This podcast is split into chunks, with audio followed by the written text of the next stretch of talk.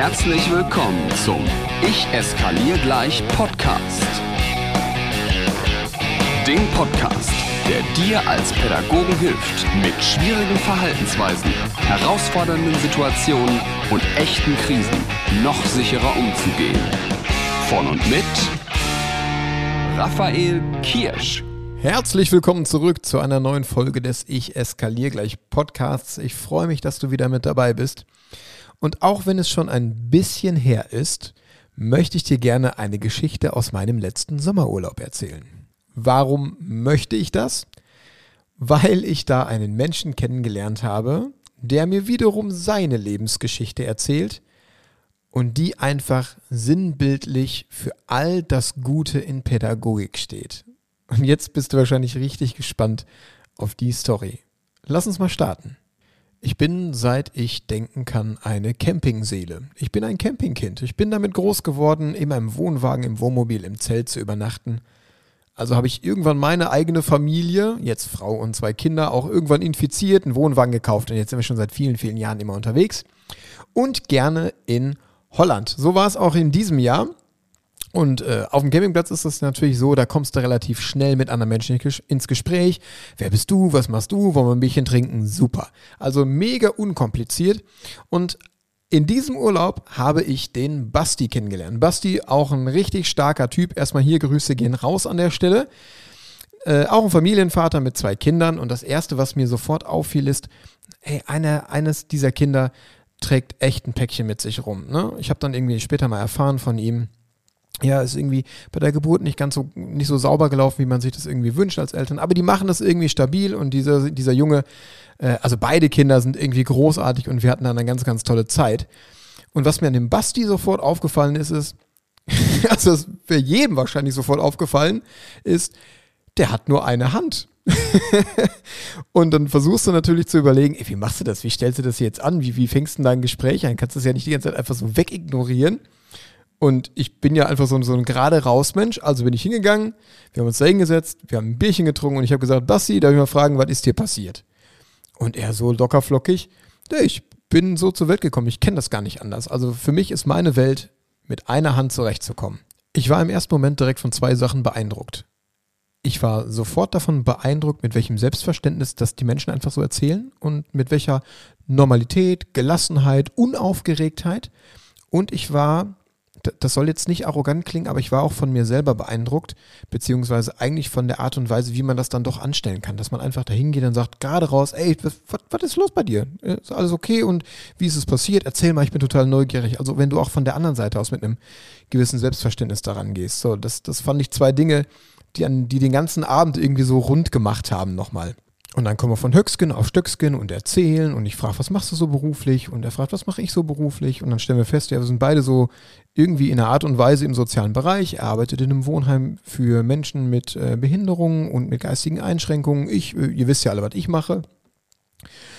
Und ich, ich stelle immer wieder so fest, immer wenn er so erzählt, irgendwie für alles das, was er so tut, gibt es keine, keine Sonderregelungen keine, keine Hilfestellung und keine Möglichmachung und keine Prothesen und keine, also äh, es gab an keiner Stelle irgendwo auch nur den Hauch einer Erwähnung von, ja, und da brauche ich ein gewisses Tool und hier habe ich ein bisschen Unterstützung oder hier mache ich irgendwie weniger als alle anderen. Nee, ganz, ganz im Gegenteil.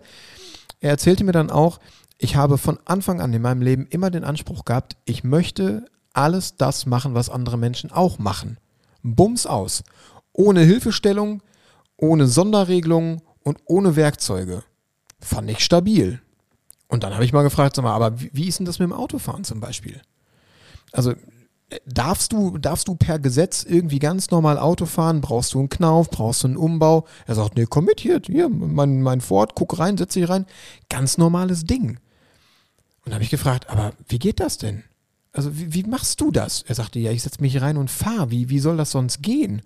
Also mein, mein Weltbild von dem, was ich gedacht habe, was Menschen mit nur einer Hand irgendwie dürfen, dürfen ist auch bescheuert, ne? aber genau so war es, ist ja total zerrüttelt worden in dem Moment. Und dann hat er mir im Laufe dieses Abends quasi die Geschichte erzählt, wie er seine Führerscheinprüfung gemacht hat. Und an der möchte ich dich jetzt auch mal teilhaben lassen. Und ich hoffe, ich kriege sie noch so hin, wie er sie mir erzählt hat. Wenn nicht, Basti, ey, das tut mir leid, wenn ich jetzt an der einen oder anderen Stelle was rausgelassen habe. Aber wenn du diese Folge hörst, dann habe ich von Basti vorher das okay gekriegt. Also dann wird es nicht so schlimm gewesen sein. Er hat die Geschichte natürlich ein bisschen facettenreicher erzählt und ein bisschen ausgeschmückter. Ich, ich beschränke mich jetzt mal aufs Wesentliche. Im Grunde war es so, dass er in die Fahrschule reingegangen ist und direkt gesagt hat, Leute, ich habe hier nur einen Arm. Geht das? Und dann sagte der Fahrlehrer, ja, gar kein Problem, wir kriegen das irgendwie hin. Let's go und komm, wir fahren erstmal. Und dann hat er irgendwie ein paar Fahrstunden gemacht. Dann ging es auch auf die Prüfung zu und dann kam äh, der TÜV-Prüfer, setzte sich dann irgendwie mit ins Auto, beziehungsweise dazu kam es gar nicht, denn der sagte, äh, Sie haben nur einen Arm. Da, damit können Sie nicht fahren. Damit, damit machen Sie bitte keine Prüfung. Sie sind auf Hilfsmittel angewiesen und so weiter. Und da war das Ding durch. Bums. Ende aus. Ach Quatsch, nicht, nicht ein Arm, eine Hand. So, es, es fehlte ihm nur eine Hand, nicht der ganze Arm.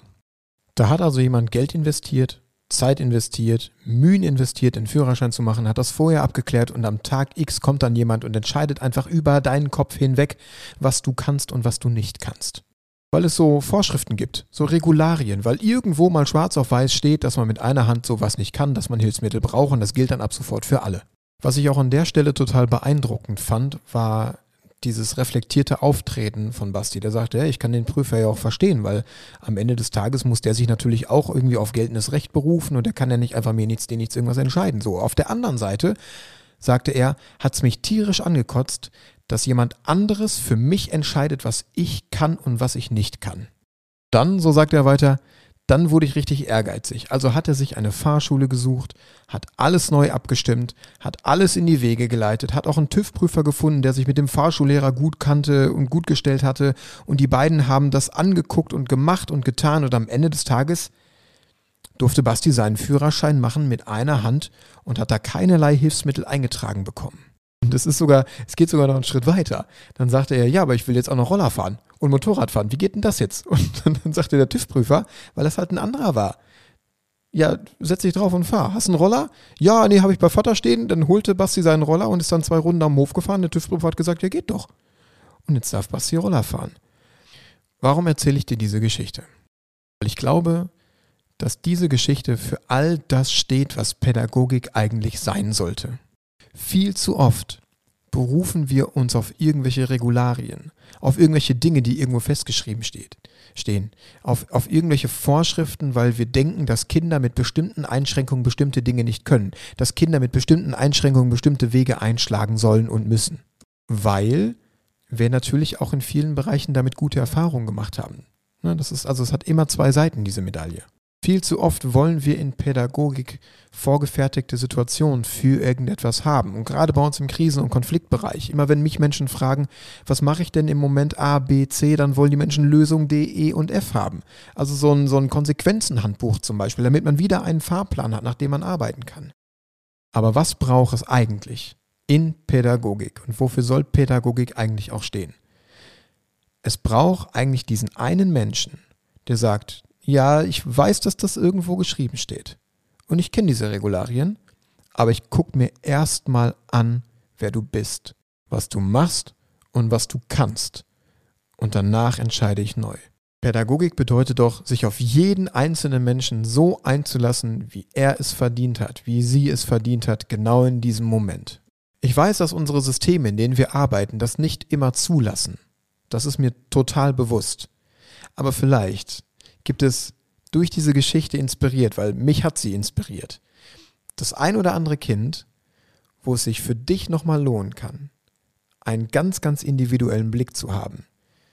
Denn mehr ist zu dieser Podcast-Folge nicht zu sagen. Vielen Dank für die Aufmerksamkeit.